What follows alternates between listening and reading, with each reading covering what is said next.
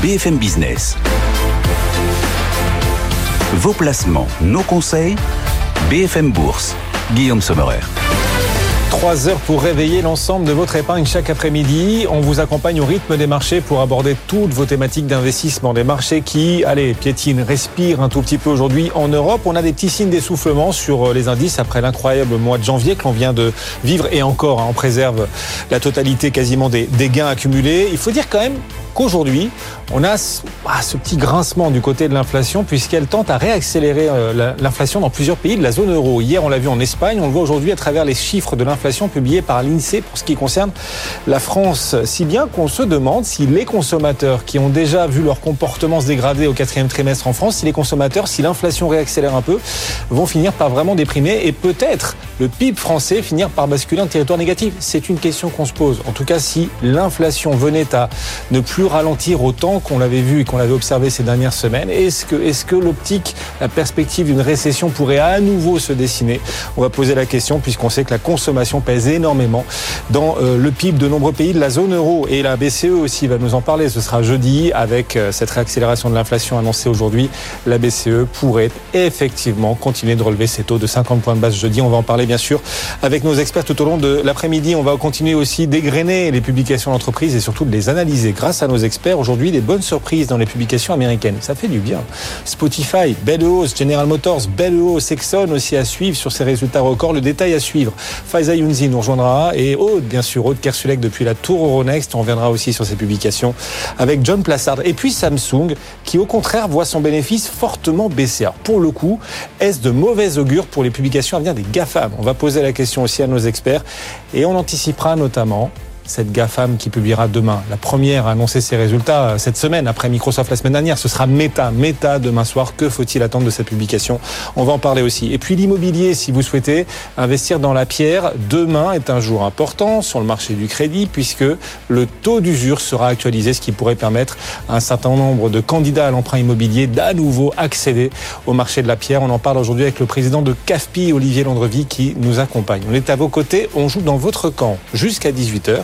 Et tout de suite, Faiza nous rejoint. Faiza Younzi pour parcourir aussi le reste de l'activité économique du jour. BFM Business, l'info éco. Et elle a eu la contestation contre le projet de réforme de retraite. Il y, avait, il y a plus de monde dans les rues aujourd'hui pour cette deuxième grande journée de grève nationale. Exemple à Marseille où 40 000 manifestants ont défilé selon la police. Contre 26 000 le 19 janvier, en revanche, il y avait moins de salariés grévistes selon les chiffres officiels. Dans l'ensemble de la fonction publique, deux fonctionnaires sur dix étaient en grève à la mi-journée contre un sur droit précédemment selon le ministère.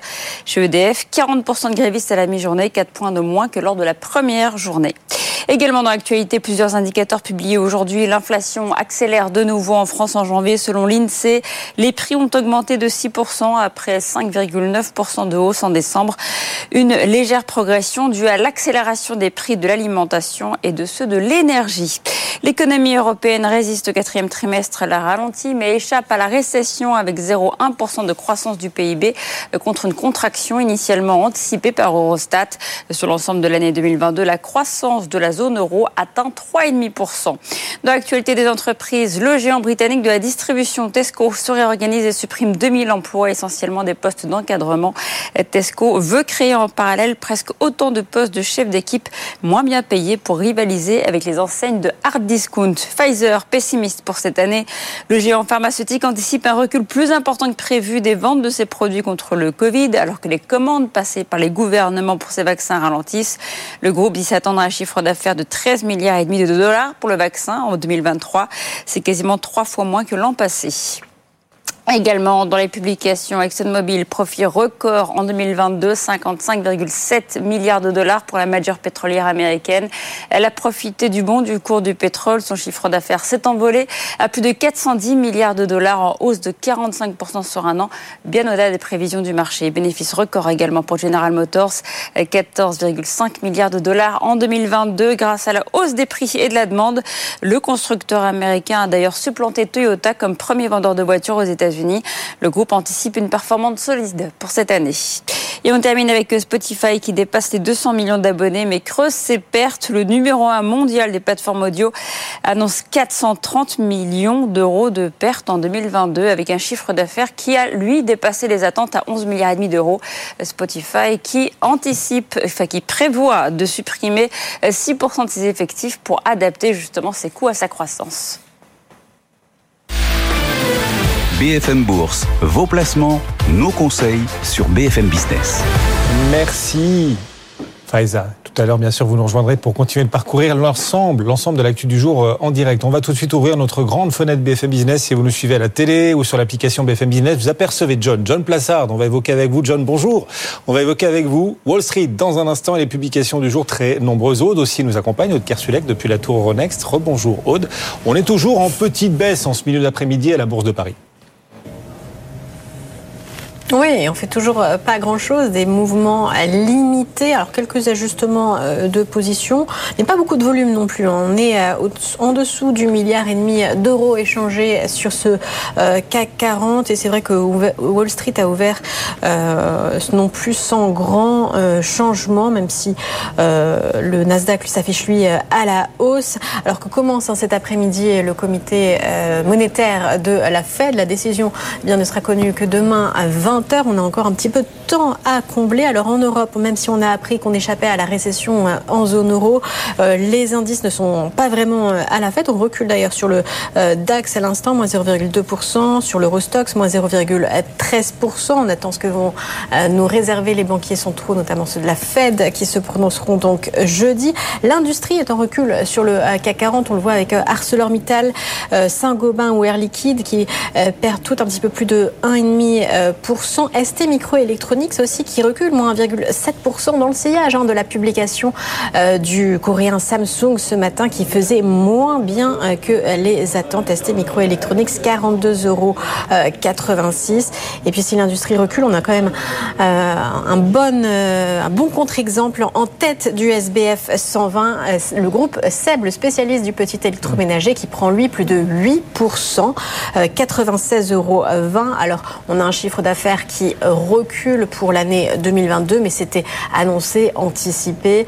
Euh, on recule de 5% à paramètres constants. On attend les résultats qui vont venir dans quelques euh, jours, mais euh, le groupe lyonnais qui a confirmé que la marge opérationnelle serait dans le haut de la fourchette entre 7 et 7,5%. Voilà ce qui plaît aux investisseurs cet après-midi et qui fait grimper le titre de 8,3%. Et puis on a Euro, Happy aussi qui prend plus de 5% avec cette nouvelle de la reprise de production dans l'usine de euh, Hongrie qui avait dû fermer ses portes en euh, décembre sur fond de euh, principe de précaution. Et bien là, la production reprend. Le titre monte de plus de 5% à 14,54 euros.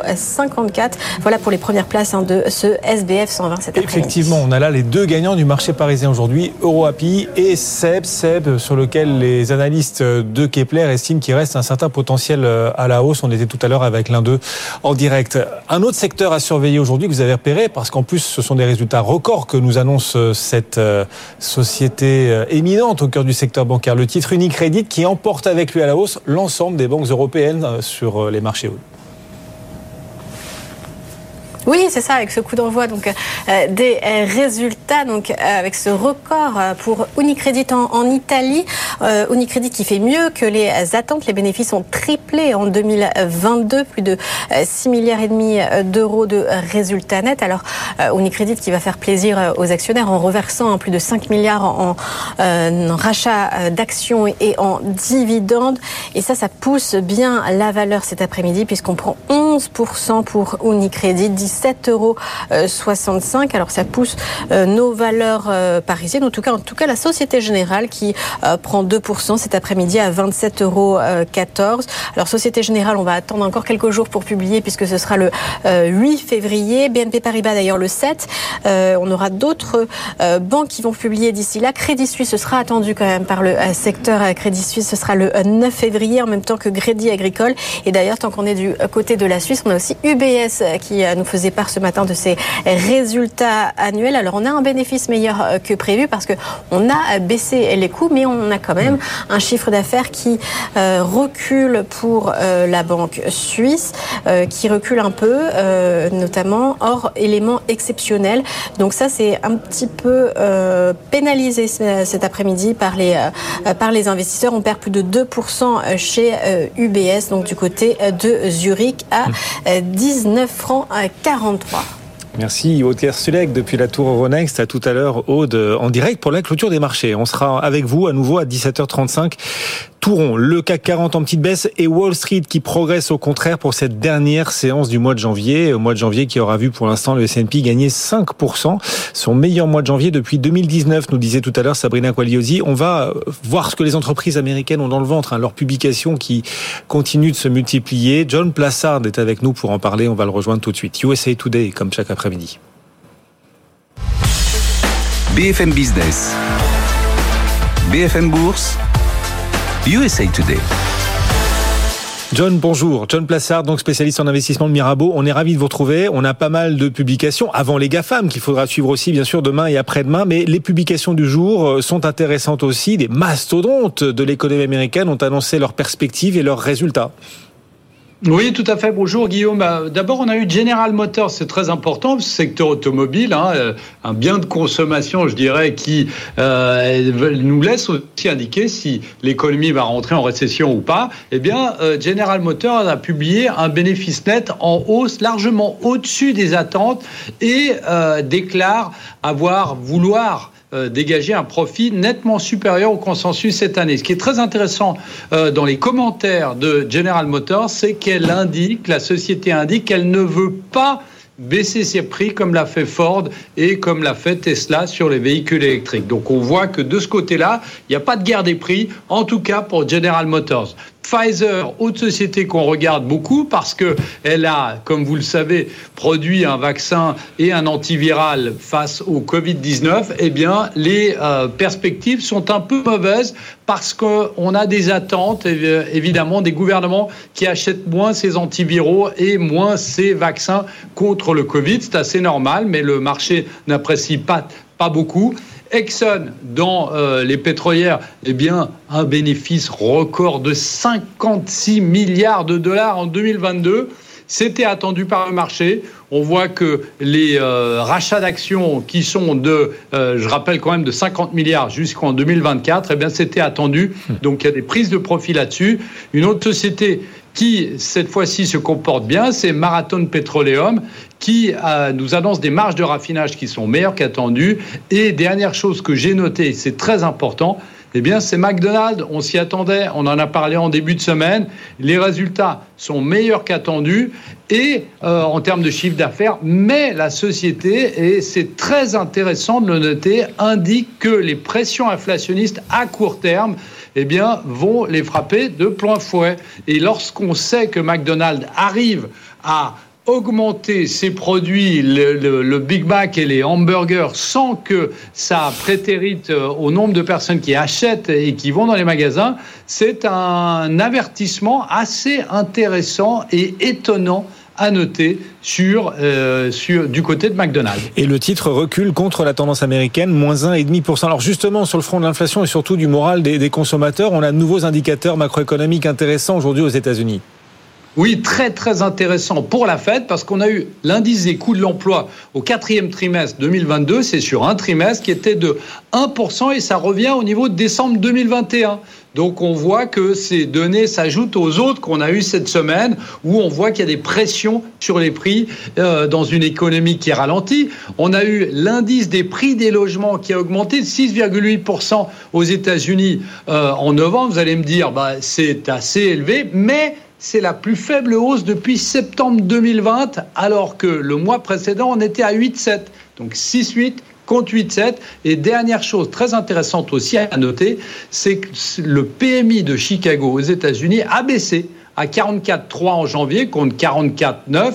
Donc on voit qu'il y a aussi une décélération. Donc globalement, si je résume ce qui se passe ici, eh bien, on a une légère baisse euh, des coûts de l'emploi, on a des prix des, euh, des, biens immobiliers qui baissent à cause des taux hypothécaires qui sont élevés, et on voit qu'il y a une décélération de la croissance, en tout cas du côté de Chicago. Donc ça va dans le sens de la Réserve fédérale américaine dont on aura euh, la confirmation de la hausse de 0,25 points demain soir. Effectivement, demain soir, à partir de, de 20h. En attendant, alors on va en parler dans un instant. Hein. Morgan Stanley pense que les marchés vont commencer à, baisser. Vous nous expliquerez pourquoi Morgan Stanley redevient un peu moins optimiste. En tout cas, attend peut-être euh, un retour à la baisse sur les marchés après cet incroyable mois de janvier. On, va aussi en dire un mot. D'abord, juste quand même les, les GAFAM qui vont publier, alors surtout jeudi, mais dès demain soir, Meta va annoncer aussi ses résultats. Demain, euh, qu'est-ce qu'il faut en attendre, John? Bah, déjà, il faut rappeler une chose. On a vu que Meta avait licencié 13% de, ses effectifs en novembre. On sait que la valeur a perdu deux tiers de sa valeur l'année passée. Donc, on est dans une situation où, d'une certaine manière, le pire est pressé par les marchés. Donc, on va avoir un chiffre d'affaires qui va baisser, qui va être affecté par l'environnement macroéconomique, aussi par l'inflation et aussi, évidemment, les revenus publicitaire. Mais de plus en plus d'analystes se disent que le pire est derrière nous et qu'on pourrait avoir, pourquoi pas, eh bien, un signe assez positif sur l'année en disant que on est en train de voir un petit retournement de tendance dans les dépenses publicitaires. Donc, potentiellement ici, hmm. alors que tout le monde attend le pire pour Meta demain soir, eh bien, on pourrait avoir une, comme je disais, une surprise positive. Effectivement, d'autant que c'est une valeur euh, qu'on considérait de croissance, évidemment devenu décoté, value, donc voir comment le titre réagit demain et si l'élastique repart un peu à la hausse. Et donc on le disait, les analystes de Morgan Stanley, eux, attendent un retour euh, des marchés dans, alors dans une tendance baissière vers une tendance baissière ou juste euh, un repli conjoncturel? Enfin, pourquoi Et que nous dit concrètement Morgan Stanley sur euh, la tendance à venir aux États-Unis sur les marchés et les indices, John? Bah, écoutez, Morgan Stanley, c'est comme le consensus, était complètement surpris par l'ampleur de la hausse dont vous parliez euh, avant des marchés financiers. Euh, ils estiment que toutes les bonnes nouvelles sont désormais derrière les marchés et que le rebond euh, qu'on a eu en janvier est dû à un effet saisonnier, c'est-à-dire l'effet de ce qu'on appelle aux États-Unis l'effet de janvier, et aussi par des rachats de short. Et donc on est dans une situation où on est euh, et on l'a vu tout, tout, au long de cette semaine et depuis le début de la publication des résultats des entreprises, où on a une situation bénéficiaire des entreprises qui est encore plus mauvaise que l'on craignait, et aussi euh, concernant les marges des entreprises, évidemment, à cause de cette inflation. Et ils ont un mot qui est très important ici, où ils disent il ne faut surtout pas aller à l'encontre de la Réserve fédérale américaine qui pourrait être plus hawkish. Vous savez, le fameux don't fight the Fed. N'allez pas à l'encontre de la décision de la Réserve fédérale américaine et de son message parce que vous allez perdre de l'argent. Donc ici, il conseille de prendre les bénéfices et les profits, si on peut en prendre depuis le début de l'année, et s'attendre à travers la publication, comme on l'a dit, de Meta et de Apple euh, le jeudi, et surtout de la Réserve fédérale américaine demain soir, eh bien, à un choc, un petit choc mais il faut absolument attacher vos ceintures, selon eux, parce que le marché sera frappé par une énorme volatilité ces prochains jours. L'art du teasing. Merci John. John Plassard en direct avec nous pour euh, Mirabeau. Bon après-midi John. Et puis jeudi la BCE qui devrait relever ses taux de 50 points de base. D'autant plus que l'inflation réaccélère dans plusieurs pays de la zone euro. On l'a vu hier en Espagne, on le voit aujourd'hui en France avec les chiffres de l'INSEE publiés tout à l'heure. Et donc la BCE pourrait trouver un argument supplémentaire hein, pour euh, poursuivre ces hausses de taux à un rythme rapide, d'autant que la zone euro n'est pas en récession. Non, on est en PIB positif. Alors de justesse, plus 0,1%, mais c'est quand même positif, alors que les économistes l'attendaient à moins 0,1 pour le quatrième trimestre 2022. C'est donc là aussi plutôt pour le coup une bonne surprise sur l'activité qui pourrait offrir encore un peu plus de marge de manœuvre à la BCE. Alors peut-être pas sur l'ampleur de la hausse de taux qu'on attend de 50 points de base, mais sur le discours. Dans le discours, Christine Lagarde sera sans doute assez ferme, surtout pour ralentir les marchés. Hein. C'est vrai que le mois de janvier a été historique pour un certain nombre de marchés européens, et notamment pour le CAC 40 qui a gagné plus de 8,5%. C'est le meilleur mois de janvier de l'histoire du CAC 40. La BCE voudra peut-être jeudi calmer les choses. BFM Business. BFM Bourse. Partageons nos valeurs. L'investissement responsable, ISR, a son rendez-vous chaque jour aux alentours de 16h20 sur BFM Business. Elle vient de nous rejoindre. Elle est responsable de l'investissement responsable bah, chez DNCA Finance. Léa Dunan-Châtelet nous rejoint. Bonjour Léa. Bonjour Bienvenue. Alors on parle régulièrement ici de la lutte contre le réchauffement climatique, bien sûr, mais la lutte contre, enfin la lutte pour la biodiversité, pour pour la biodiversité, pour préserver, restaurer même la biodiversité. Cette lutte est en train de monter en, en puissance dans les enjeux ESG. Les objectifs fixés par les réglementations vont il aller euh, aussi loin, devenir aussi précis que pour ce qui concerne les émissions de CO2, d'après vous? Alors déjà, peut-être un, bref euh, rappel, parce que la biodiversité inclut en fait le sujet du climat. C'est finalement quelque chose de beaucoup plus large, et le climat n'est qu'une petite partie des enjeux de biodiversité qui ont donc qui, finalement déjà euh, largement évoqué. Et puis c'est pas tout nouveau. En réalité, euh, il y a eu les, objectifs de, de Daichi il y a déjà dix ans, qui avait proposé un certain nombre d'objectifs de 2011 à 2020. C'est globalement passé inaperçu tout comme les COP, puisque vous savez qu'il y a deux COP. Il y a la COP euh, bien connue euh, autour des enjeux climatiques, et puis il y a aussi la COP biodiversité qui avait lieu euh, d'ailleurs il, il, y a quelques mois. Et en 2020, on a reproposé un certain nombre d'objectifs à horizon 2030. Alors, est-ce que la biodiversité va prendre le pas du climat? En fait, oui et non. C'est-à-dire que la biodiversité va devenir l'enjeu global dont le pilier climat sera un de ces piliers-là. Ce qui est très compliqué pour nous, investisseurs, sur le sujet de la biodiversité, et il faut bien l'avoir en tête, c'est qu'il y a énormément euh, de sujets à traiter et une forme de, on va dire, de flou artistique qui va perdurer encore un certain temps. Je ne sais pas si vous vous rappelez de l'époque où on parlait des températures des portefeuilles. On donnait des températures, on essayait d'expliquer euh, si c'était aligné à 1,5 degré, 2,5 degré. Alors il se trouve que la biodiversité, il y a plein de, de, de manières de convertir l'impact biodiversité d'un portefeuille et ça se traduit souvent en nombre d'espèces disparues ou potentiellement qui vont disparaître. Charmant. Alors vous imaginez surtout, la, la, c'est effectivement pas très charmant, mais vous imaginez surtout surtout la complexité d'un point de vue euh, calculatoire pour arriver à, une métrique euh, comme celle-ci. Alors on va essayer d'être un peu plus pragmatique. De quoi on parle quand on parle de biodiversité? En tout cas, moi, c'est mon opinion et c'est comme ça qu'on l'a fait chez DNCA. Euh, évidemment, on aura toujours les émissions de CO2, ça en fait partie. On va rajouter l'eau je crois que la thématique de l'eau, elle a déjà bien été abordée par euh, la société, les entrepreneurs, les entreprises cotées comme étant une, une ressource importante, et l'usage des sols. On va commencer par ces trois sujets. Le premier, on le maîtrise déjà à peu près, ça se mesure donc en mmh. émissions de CO2. Le deuxième, ça se mesure en eau prélevée, en eau consommée, en eau rejetée, donc c'est des millions de mètres cubes d'eau. Et puis le dernier, l'usage des sols, c'est en, en hectares d'air cultivé.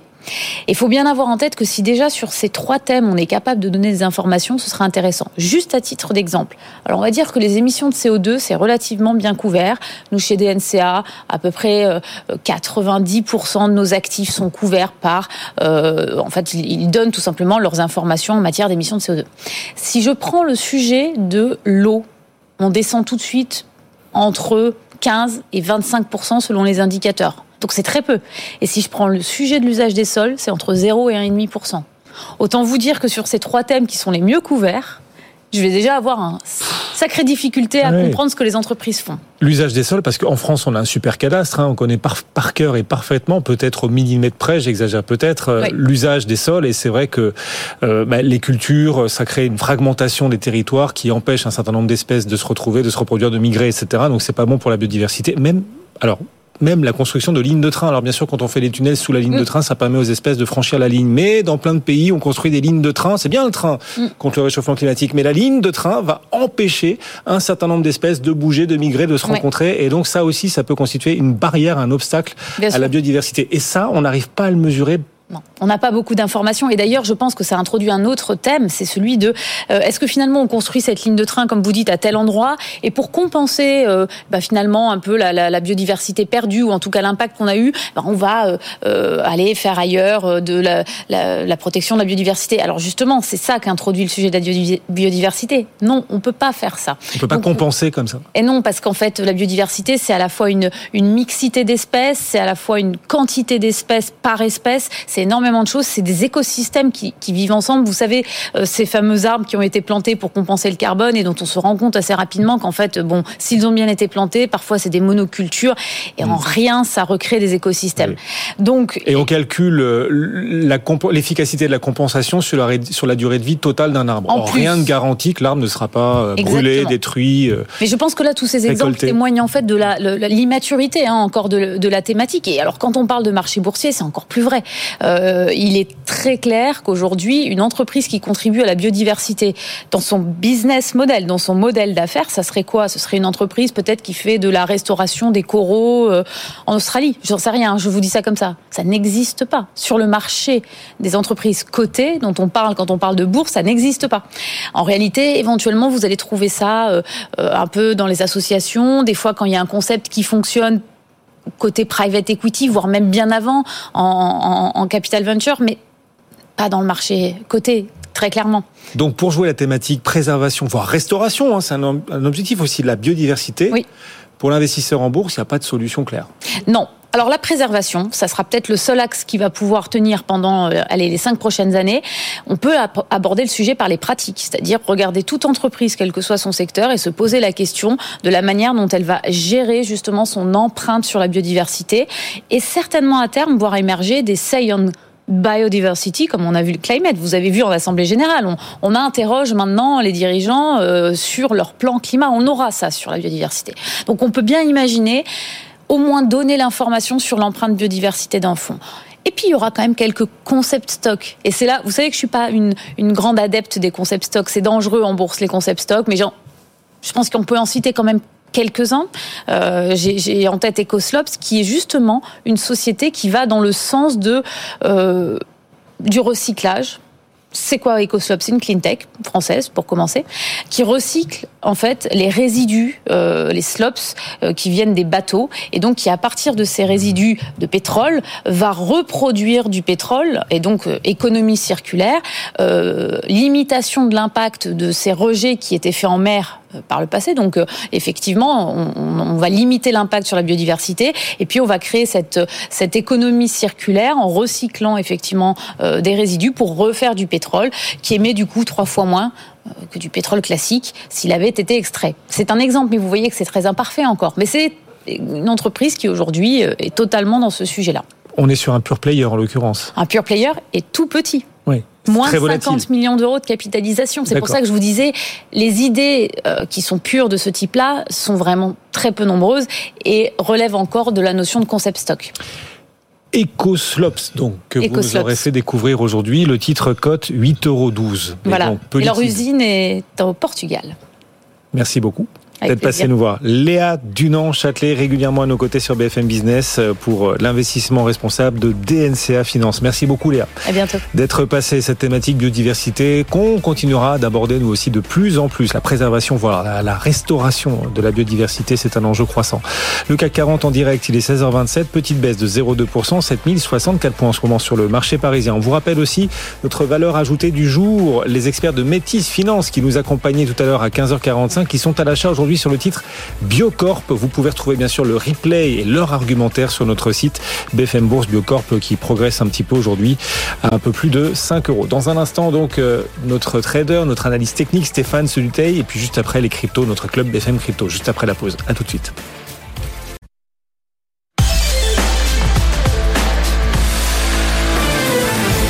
BFM Business. Vos placements, nos conseils BFM Bourse, Guillaume Sommerer.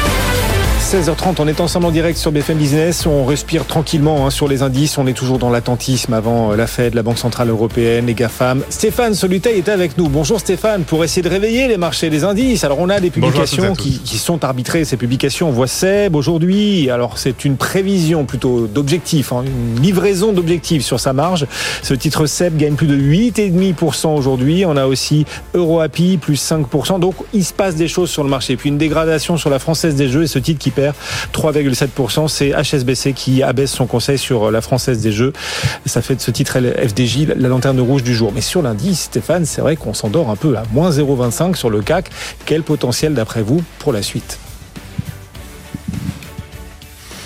Bien, je vais vous dire que ça va dépendre un petit peu des prochains jours. Hein. On est en, veillée d'armes euh, aujourd'hui, même si on a eu la, confiance des consommateurs à, à 16 heures, hein, qui était un petit peu en retrait. Donc, euh, mauvaise nouvelle économique, bonne nouvelle pour euh, pour les marchés. Ils se sont repris un tout petit peu, hein, sans sans non plus basculer dans dans l'euphorie. on a bien limité les pertes sur le CAC 40 depuis depuis midi et demi. On est toujours coincé en fait. Dès qu'on s'est rapproché de cette première zone de dégradation autour des 7020 points, eh bien on a rebondi à, midi et demi. Et puis euh, dès qu'on approche de la résistance euh, euh, qui est en place depuis la mi-janvier, hein, vers 7120 points, eh bien on trouve des, vendeurs. Donc en fait, il va falloir eh bien ces catalyseurs hein, que l'on attend, la, BCE, la, Fed, les GAFAM bien sûr, et puis le NFP vendredi. Donc ça, là, je pense qu'il va y avoir matière à faire bouger clairement les, lignes. Dans quel sens C'est bien difficile à, à anticiper. Donc il va falloir, euh, enfin j'espère que ça va pas être comme d'habitude, hein, que l'on va pas avoir le, diable qui sort de sa de sa boîte avec euh, une hausse euh, ou une baisse tonitruante sur quelques heures et puis après le calme plat pendant des jours voire des, des semaines. Mais si on veut repérer un petit peu et détecter un petit peu la l'évolution à venir, il va falloir déborder et s'installer au-dessus des 7120 points pour viser les 7200, voire peut-être un peu un peu plus haut. Tout dépendra bien sûr de la teneur des, nouvelles ces prochains jours. Et puis si on avait une déception, il faudrait casser dans un premier temps les 7020 points, mais surtout les 6950 points euh, qui sont à un niveau technique et certainement surveillé par beaucoup d'opérateurs de, marché. En dessous de 6950 points, on pourrait revenir, bon, ça serait euh, pas très grave non plus, mais on pourrait revenir vers les 6000, 6007, euh, disons. Euh, ça serait une correction technique finalement de ce beau parcours haussier du, mois de janvier, hein, qui va se terminer quasiment à, plus 9. Donc c'est quand même un, une sacrée performance. Donc c'est vrai, la, la, logique voudrait que l'on que l'on corrige un petit peu, mais est-ce que la logique va être respectée dans les dans les prochains jours? Bah, c'est tout le euh, tout ce qu'on observera bien hmm. sûr, hein, nouvelle après nouvelle, et voir si euh, effectivement euh, ça fait bouger les lignes ou en espérant qu'on prenne pas les portes de saloon, hein, une fois en haut au-dessus des 7120 points, une fois en bas sous les 6950 points, et le, le, la montagne accoucherait d'une souris. Donc voilà. On, Hmm. Fin de semaine euh, très palpitante, je vais dire, hein, sur euh, sur les marchés financiers. Il va falloir attacher sa, sa ceinture de, de, sécurité et être quand même euh, relativement prudent. Demain, ça va secouer. Alors après la clôture en Europe, la fête demain soir 20h, puis Meta après la clôture, et puis après-demain, on aura les autres GAFAM, et puis après après-demain, vendredi, le rapport sur l'emploi américain. Ça va swinguer. Merci beaucoup, Stéphane Soluteil en direct avec nous pour Technibourse. En attendant, en Europe, on voit une réaccélération de l'inflation. Oui, en Espagne. On le voit aussi en France à travers les chiffres de l'INSEE publiés ce matin. La BCE sera donc sans doute assez décomplexée pour encore relever ses taux de 50 points de base jeudi. On a un CAC 40 qui recule un tout petit peu aujourd'hui, mais enfin on préserve les gains de cet incroyable mois de janvier, un mois de janvier historique. On gagne toujours 8,5% depuis le début du mois, meilleur mois de janvier de l'histoire du CAC 40. Pour ce qui concerne le S&P 500, on est sur une hausse de 5% depuis le début de l'année. C'est pour le S&P le meilleur mois de janvier pour le coup depuis 2019. Vous avez peut-être des questions sur vos portefeuilles boursiers. Amaury Tonquédec est son expert font tenter d'y répondre. Ce sera ce soir après 18h, après 18h sur nos réseaux sociaux. Bonjour Amaury. Bonjour Guillaume, bonjour à tous. Rendez-vous tout à l'heure donc après 18h pour le grand débrief. Oui, on abordera ce soir une classe d'actifs peu connue du grand public, les obligations convertibles. Après deux années compliquées, on verra pourquoi il est intéressant de s'y pencher pour cette année et celle qui vient. Et bien sûr, on répond à vos questions. Hein. côté valeur, on abordera le cas de la biotech Onxeo et je serai avec euh, Franck Languia, directeur général délégué de la financière de la Cité. Et bien sûr, vous nous envoyez vos questions en scannant ce QR code ou en nous écrivant à bfmbourse.bfmbusiness.fr. N'hésitez pas, et bien sûr, si vous nous suivez sur l'appli BFM Business ou encore à la télé, ce QR code qui défile tout au long de l'après-midi sur votre écran, sur vos écrans. Merci beaucoup, Amaury, et à tout à l'heure après 18h sur les réseaux sociaux de BFM Bourse et BFM Business. 16h35, mais c'est l'heure du club BFM Crypto. C'est parti. BFM Business, BFM Crypto, le club. Encore lui, Valentin Demey. Bonjour Valentin. Bonjour Guillaume. Désolé, désolé. Quel accueil. Mais vous êtes toujours le bienvenu. On est ravi de vous accueillir, Valentin Demey, régulièrement, chaque semaine, même à nos côtés, journaliste pour euh, Crypto. Yves Chouefati nous rejoint aussi aujourd'hui. Bonjour Yves. Bonjour Guillaume. Vous vous faites plus rare sur ce plateau. Ça faisait un moment qu'on s'était pas vu, Yves. Bienvenue. Président fondateur de, de Tobam. Vous nous direz comment se passe ce début d'année pour l'investissement dans les cryptos à travers des produits boursiers. Tout à fait. C'est votre métier. Et puis Vincent aussi nous accompagne. Vincent Gann, trader, euh, pas du tout, analyste technique. Il va se vexer si je dis qu'il est trader. Bonjour. bonjour Vincent. Bonjour Guillaume, bonjour à tous. Analyste technique indépendant. Bon, super début d'année pour euh, le Bitcoin hein, qui a bien remonté, qui a repris 50% depuis ses, ses plus bas. Comment est-ce que vous voyez désormais la suite, Vincent? Alors, il y, a, beaucoup de choses à dire, mais je vais être bref parce que déjà, vous avez, vous avez bien écrit les choses sur votre antenne. Le bilan du mois de janvier, vous en parliez à l'instant pour le marché action, effectivement, il est impressionnant, mais il est encore plus impressionnant sur le marché crypto, plus 39% pour le cours du Bitcoin, à peu près pareil pour Ethereum depuis le début d'année. Un bilan d'année, pour le coup, euphorique, qui est un peu une version miroir de l'année euh, de l'année 2022 et qui est surprenant. Alors, quand même, un, bémol euh, du point de vue du... Alors, il y a un retour des métriques du, volume institutionnel. Je constate ça sur les contrats futurs, les contrats d'options ou encore l'asset under management sur certains ETF euh, Bitcoin. Par contre, le bémol, c'est la participation des investisseurs particuliers qui reste parfaitement plate. Si vous voulez, ce qu'on appelle la, balance au sein des grandes plateformes centralisées, des exchanges crypto, il n'y a, pas eu de retour des dépôts euh, sur les plateformes centralisées. Donc, on voit encore qu'on est dans le sillage de l'effet FTX. Alors, cette euphorie du mois de janvier, euh, elle doit pas faire oublier quelque chose, c'est que même si euh, le marché crypto, euh, c'est une classe d'actifs récente, la Réserve fédérale a fait, fait et fera toujours la dynamique de fond du marché crypto. Alors elle prend une décision de politique monétaire demain. Vous savez, moi depuis j'ai étudié le rapport entre le cours du Bitcoin et les taux d'intérêt nominaux depuis la jeune existence du marché crypto. Jamais le marché crypto ne peut proposer une tendance haussière lorsque les taux d'intérêt sont en hausse ou lorsqu'ils ils peuvent être stables, mais s'ils se maintiennent à un niveau élevé durablement, là aussi, ça neutralisera euh, la hausse. Alors, ce que je voulais dire par là, c'est que depuis 3-4 mois, on ne parle que des plateformes centralisées, l'affaire FTX, euh, mais cette semaine va rappeler au marché l'importance des corrélations Demain et jusqu'à la fin de la semaine, la Réserve fédérale va décider de l'orientation des prochaines semaines, les taux d'intérêt du marché, du dollar américain, des actifs risqués. Et je pense que c'est ça qui va se rappeler au cours du Bitcoin. Alors, euh, d'un point de vue technique, le marché s'est neutralisé entre 22 000 et 24 000 dollars. Je dirais que tout l'enjeu de la semaine, pour terminer sur ces considérations techniques, c'est de démontrer que le niveau des 20-21 000 dollars fait désormais support.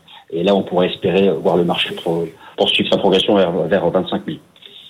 Sur l'Ether, quelle euh, perspective, quel potentiel face à Bitcoin dont la dominance a, pas mal progressé quand même, y compris donc face à face à l'Ether. Techniquement, est-ce que l'Ether en a beaucoup dans le ventre là pour euh, reprendre son mouvement haussier? Alors, euh, je vais vous répondre de deux façons. À long terme, oui, il y en a beaucoup dans le ventre.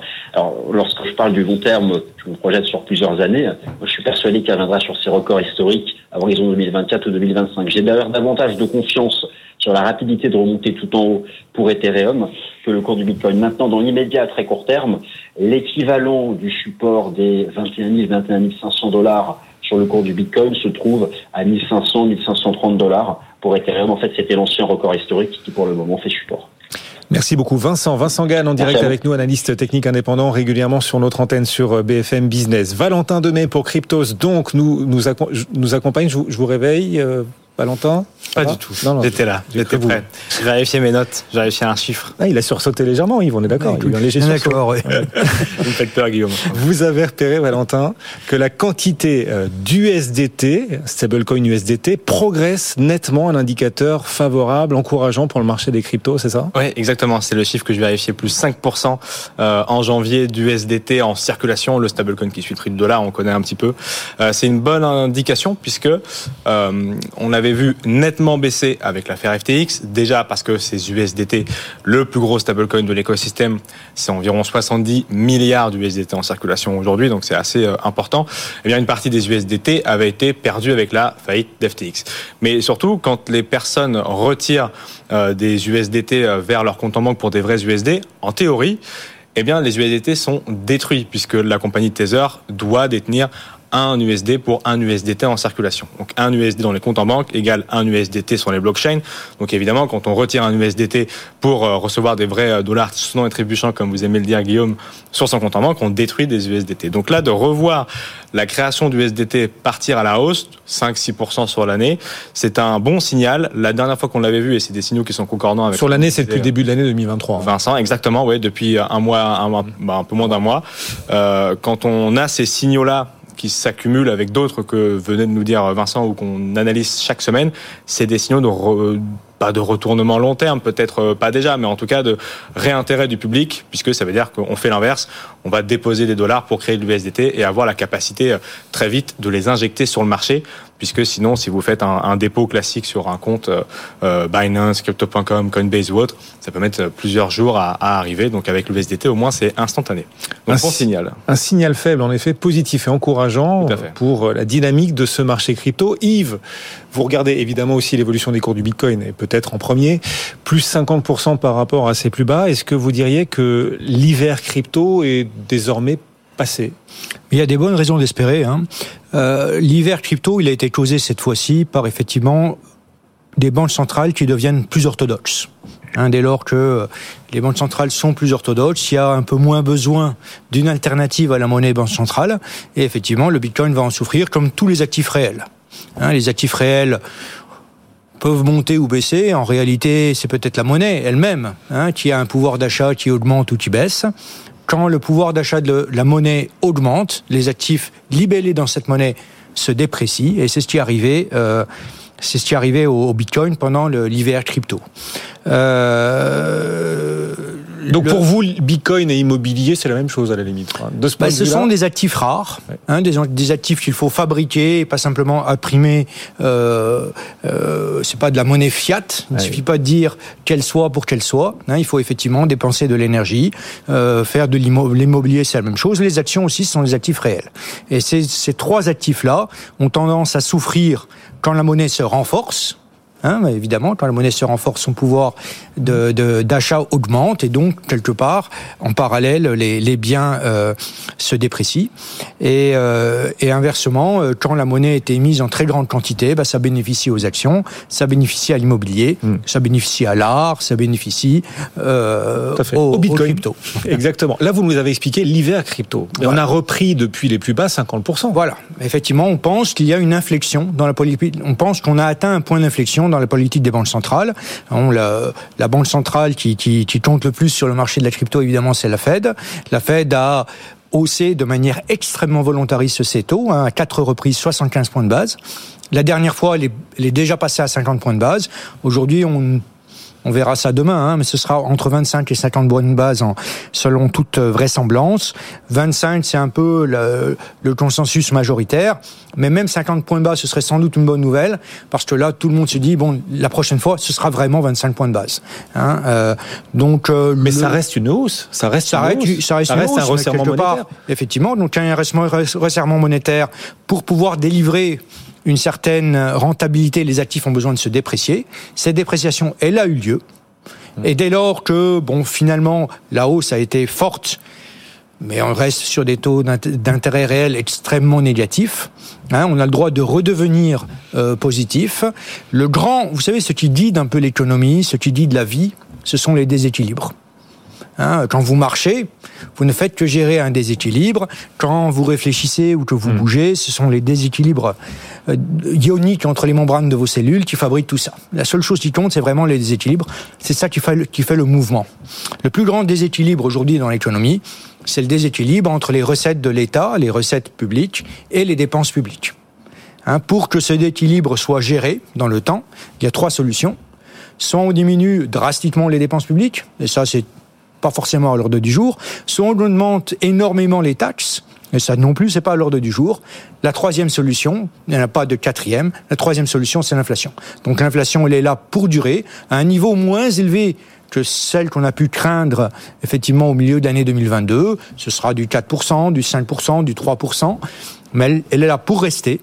Et ça, c'est très très bon pour les actifs réels, c'est bon pour l'économie en général. Attendez. Un peu d'inflation, c'est pas mauvais. Vous êtes en train de nous dire l'inflation est là pour durer, c'est bon pour les actifs réels, sous-entendu, c'est bon pour le Bitcoin. Hmm. Euh, on sort d'un an d'inflation incroyable là, et vous avez vu le Bitcoin, il s'est cassé la figure. Yves. Ce qui compte, c'est de nouveau, hein, ce sont les taux qui ont, qui ont occasionné l'hiver crypto. Si on a un peu d'inflation ou une inflation modérée et moins de hausse de taux, voire plus de hausse de taux. Ben voilà, ça c'est très très bon pour tous les actifs réels. Même si les taux des banques centrales ne baissent pas pour autant. Juste s'ils voilà, restent stables. Reste stable, hein, ah. s'ils restent stables. Bon, surtout euh, au niveau européen. Au niveau européen, ils vont continuer un peu à grimper parce que vraiment, ils n'ont pas beaucoup monté. Hein. Aux, États-Unis, on en est sur à 400 points de base de hausse des taux sur 9 mois. En Europe, c'est plutôt la moitié. Hein, et on a déjà atteint le niveau d'inflexion, d'inflexion en Europe.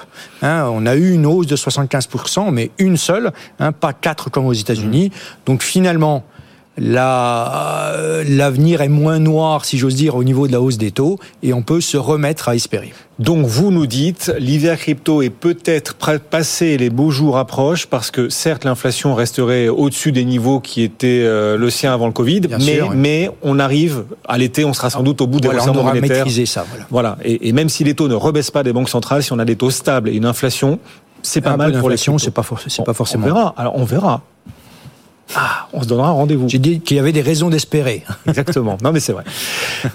Bon, l'année 2022 a été difficile euh, entre Celsius, FTX, Three Arrows, Luna. Bon, euh, la poussière est retombée ou elle doit encore, ou elle doit encore continuer de retomber Alors, La grande question au niveau de, de l'univers crypto, c'est le, pour nous, hein, c'est le niveau de levier.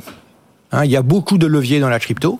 Euh, la crypto et la, la finance décentralisée, c'est un peu comme le système bancaire. Il y a beaucoup de leviers. C'est une machine à fabriquer des leviers. Et euh, euh ce levier, ben, il va accélérer les hausses quand le momentum est positif. Et au contraire, il peut se révéler extrêmement dangereux hmm. Hein, quand la marée est basse. Hein, c'est Warren Buffett qui disait, c'est quand la marée est basse qu'on s'aperçoit celui qui a des, celui qui n'avait pas de maillot. Est-ce qu'on sait maintenant, est-ce qu'on sait maintenant tous ceux, est-ce qu'on connaît tous ceux qui se baignaient sans maillot? Est-ce que tous les cadavres dans les placards ont été découverts, Yves, euh, avec le petit secret hein, C'est que dans le monde bancaire, en fait, personne n'a de maillot. Hein, et c'est plutôt la, le niveau hein, de la baisse de la, de la marée hein, qui va fabriquer euh, des gros problèmes ou des petits problèmes. Hein, il n'y a aucune banque sur la planète qui, qui sait faire face à un bank run. Si tous les épargnants viennent retirer de l'argent de leur, banque, il n'y a pas une seule banque qui a vraiment un maillot et qui saurait retourner hein, du cash à l'intégralité de sa clientèle. Donc en fait, c'est un niveau, c'est en fonction de, de, du niveau de la marée que la catastrophe va être grande ou pas. Mais si la marée baisse trop, il y aura une catastrophe. Ou les États vont venir sauver les banques comme en 2008. Euh, voilà. Voilà, mais les banques auront été en difficulté en, euh, ah entre temps. Hein. Oui, les États, effectivement, on pourrait imaginer que les États euh, sauvent les épargnants en crypto aussi, après tout. Hein. Donc euh, aujourd'hui, euh, le levier est moindre sur le marché. Il reste du levier. Et si le marché ne rebaisse pas, j'espère que les gros incidents sont derrière nous. Mais il faut être conscient que c'est un marché qui est très fortement en levier, qui a été très fortement en levier, qui a forcément moins de levier maintenant hein, qu'il y a qu'il y a neuf mois. Euh, il y a encore des très très gros dossiers sur lesquels il y a des points d'interrogation si les marchés se remettent à baisser. Mais si les marchés s'orientent mhm. plus positivement, eh ben on saura gérer l'absence de maillot. D'accord, mais oui, la remontée des des prix des cours des cryptos fait sans doute du bien à un certain nombre d'acteurs. Vous nous dites si les cours des cryptos repartent à la baisse, on a de très très gros acteurs dont on pourrait découvrir qu'ils se baignaient sans maillot. Vous pensez à Binance, vous pensez à vous avez vous avez quoi Je pense à, comme je vous l'ai dit, il y a aucune banque qui sait qui sait faire face à un un bank run généralisé. Euh, donc euh, c'est une question de niveau euh, de la marée. Il y a des points de fragilité hein, du marché crypto. Le point de fragilité le plus grand point de fragilité, c'est le point de jonction entre la crypto et la fiat. Hein, dans le marché des stablecoins, il y a des points de fragilité. Euh, il en reste. Il reste des points de forcément. Quel regard là-dessus, Valentin? Sur quel, sur quel, point de fragilité tu trouves qu'il reste euh, des ah. interrogations, Yves Ah bah je pense que sur certaines euh, cryptos euh, euh algorithmiques, on pourrait se ah poser encore des questions, hein, qui n'ont pas encore lâché, elles pourraient lâcher.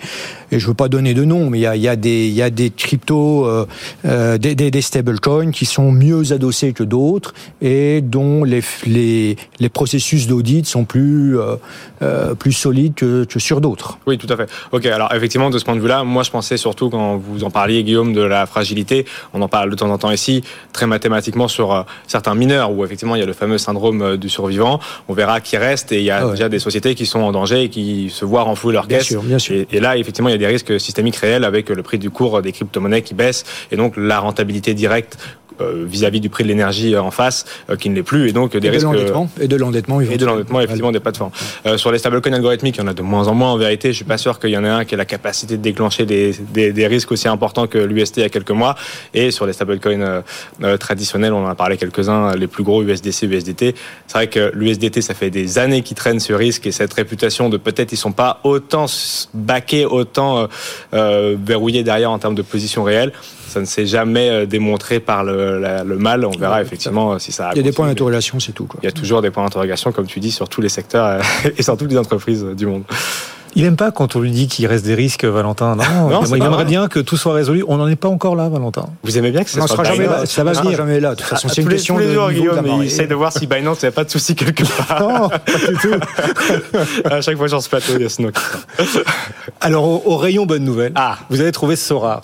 Sorar nous offre un sourire, en l'occurrence, Sorar. Ah, c'est ça le journalisme. Sorar s'offre un accord majeur avec la première ligue anglaise de football très important, effectivement, partenariat qu'attendait l'équipe de Sorar. Sorar, une des plus grosses licornes françaises, 4,5 milliards de dollars à peu près euh, aujourd'hui. Donc c'est euh, l'un des produits les plus importants de notre tissu économique crypto aussi, et qui euh, fait ces fameux euh, euh, jeux de cartes à collectionner, football fantasy comme il se caractérise, qui consiste à acheter des cartes de plus ou moins grande rareté des joueurs qu'on affectionne de plus pour composer des équipes, jouer avec ces équipes et essayer de remporter des, des gains plus ou moins importants, et qui viennent de signer dans leur portefeuille un, un, gros nom, enfin en tout cas effectivement une grosse ligue que vous venez de, de citer, avec qui s'agit qui s'ajoute pardon à la Liga euh, espagnole, la Serie A italienne et la Bundesliga allemande.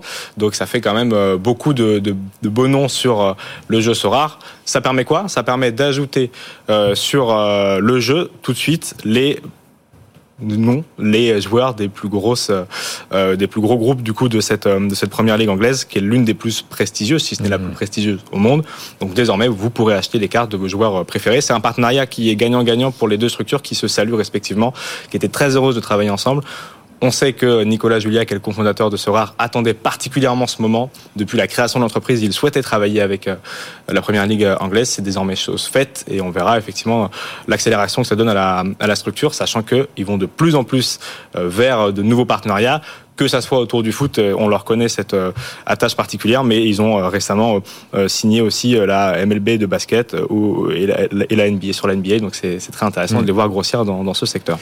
Yves, vous investissez dans cet écosystème à travers des actions cotées en bourse. Ce sont les fonds Également, que vous proposez chez Tobam. Vous regrettez qu'un groupe comme Sorar soit pas coté en bourse. S'il était coté ah en bah, bourse, vous ça c'est clair. Mais cela dit, il y a des belles affaires à faire aussi en bourse. Hein. Euh, le, le, mois euh, boursier euh, oui. du secteur de la blockchain, de la crypto, a été un, un mois exceptionnel, hein, un mois de, de, très forte hausse. Euh, le, le, Bitcoin a fait à peu près 40% de, de hausse sur la, la, période que je revois là. En janvier, juste oui, en janvier. En janvier. les, les, les meilleurs lignes de Tobam ont fait 126%, 136%, 86%. La plus mauvaise a fait du 17%. C'est pas mal du tout. Euh, il y a on parlait de levier, le levier, ça peut ah être oui. aussi très bénéfique. Très bénéfique. Les meilleures performances, c'est qui? C'est tout simplement des entreprises qui sont en effet de levier. Hein, des, des, des, des, mineurs principalement, hein, des mineurs qui sont plus ou moins endettés, qui produisent du bitcoin en ayant de la dette. Et comme ils ont de la dette, eh ben, il, y a, il y a un effet de levier sur la performance.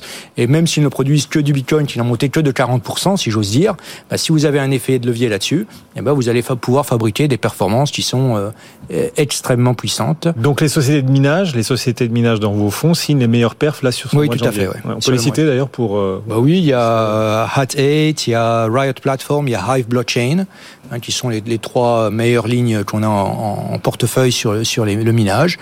Il y a d'autres d'autres d'autres entreprises qui permettent de d'investir dans la crypto avec un effet de levier. Hein. La, la, plus connue d'entre elles, euh, c'est MicroStrategy, hein, qui est un peu emblématique du secteur. Hein. C'est une une SS2I hein, qui s'est mis à euh, convertir son bilan et à emprunter pour acheter du, du, du, Bitcoin il y a quelques années. Effectivement, euh, sa performance boursière reflète avec un multiplicateur la, la performance de, de, de ce qu'elle a à son bilan. On était avec Cyril Paglino il y a quelques jours. Il nous disait, euh, depuis San Francisco pour euh, Swiss Capital, il nous disait que les entreprises de l'écosystème crypto sortaient de cette. Alors on verra si on est sorti de l'hiver, mais enfin voilà, sortaient de cette année 2022 difficile dans les cryptos en meilleur état qu'on aurait pu le craindre parce qu'elles ont réussi à plutôt pas mal gérer leur trésorerie. Leur trésorerie, c'est aussi votre sentiment global ou c'est quand même plus ah bah, Mon sentiment global, c'est que les, les crises dans un marché, dans un écosystème qui s'est développé aussi rapidement,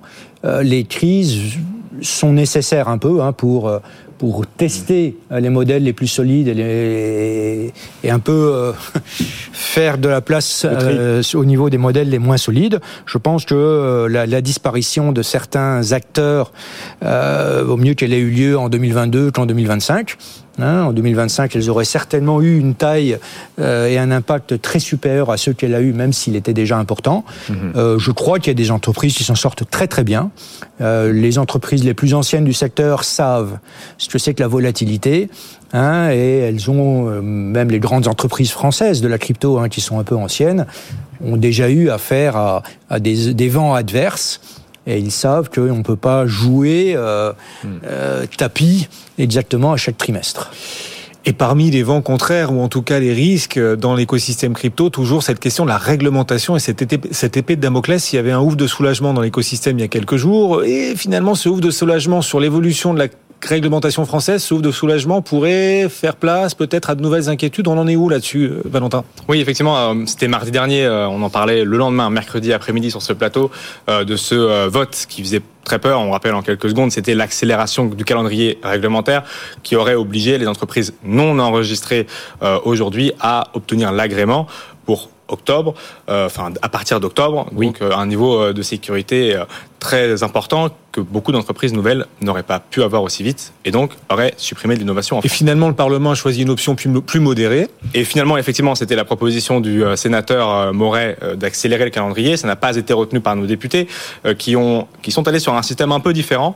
Et c'est là où effectivement il y a une grande incompréhension du moment, c'est que on a l'impression que l'écosystème se réjouit de ne pas avoir une réglementation ou de ne pas avoir plus de réglementation, ce qui est faux dans les deux cas, puisque le système il est euh, cadré euh, depuis 2017, euh, il, est, il va être cadré avec Mika, il était cadré avec l'Epsan, et il va être encore plus cadré, quelle que soit, quelle que soit la posture qui sera choisie dans la commission mixte paritaire dont on entend parler de plus en plus, qui d'ailleurs en plus est, systématique à chaque, à chaque fois qu'il y a ce genre de thématique. Ce sera le 9 février. C'est le 9 février, effectivement, où sept députés, sept sénateurs travailleront sur ce sujet.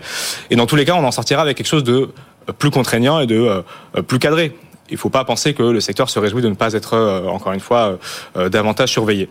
La seule subtilité, c'est effectivement quel compromis on aura. C'est pas un combat ou une guerre, c'est de savoir, encore une fois, l'eau et le feu, le juste équilibre entre l'innovation et la réglementation. si on va rajouter une couche supplémentaire à ce que a déposé euh, le député euh, La Baronne, qui est, pour rappel, déjà par rapport au PSAN enregistré aujourd'hui, un niveau supplémentaire qui est la ségrégation des fonds, plus de transparence, plus de euh, sécurité dans les offres et dans la composition des boards des entreprises. Donc c'est déjà quelque chose de nouveau, sans passer par l'accélération réelle de l'agrément, à savoir ce que demandait le député Moret, le sénateur Moret, par oui, aurait fait très mal si c'était. Quel que soit le vote à venir, on aura un durcissement de la réglementation, Quel que soit, soit un durcissement fort, soit un durcissement modéré. C'est l'idée. Et ça va se qui pourra euh, effectivement se conjuguer avec l'innovation, soit un qui fera que l'innovation partira en dehors de nos frontières. Mais dans tous les cas, ça sera un niveau supplémentaire. Ça se joue le 9 février. Exactement. En commission mixte paritaire. Bah, on aura l'occasion d'en parler. Merci beaucoup à tous les deux de nous avoir accompagnés. Valentin Demey pour Cryptost. Vincent Gann était avec nous tout à l'heure en direct. Et puis bien sûr Yves. Merci Yves d'être passé nous voir également. Yves Chouefati. Merci Guillaume. Président fondateur de Tobam. Bonne soirée, bon retour messieurs. Bon courage dans les transports. Ouais. Moi je suis à vélo, pas vous? Non, c'est bien le vélo. Ça permet de regarder tout ça avec euh, de la hauteur, de distance. Dans un instant, la séance du jour, euh, on va la regarder aussi avec de la hauteur, cette, euh, cette séance du jour, cette séance boursière du jour. On a un CAC 40 qui recule un tout petit peu de 0,2%. On s'en reparle dans un instant, juste après la pause, dans moins de deux minutes. À tout de suite. BFM Bourse, vos placements, nos conseils sur BFM Business.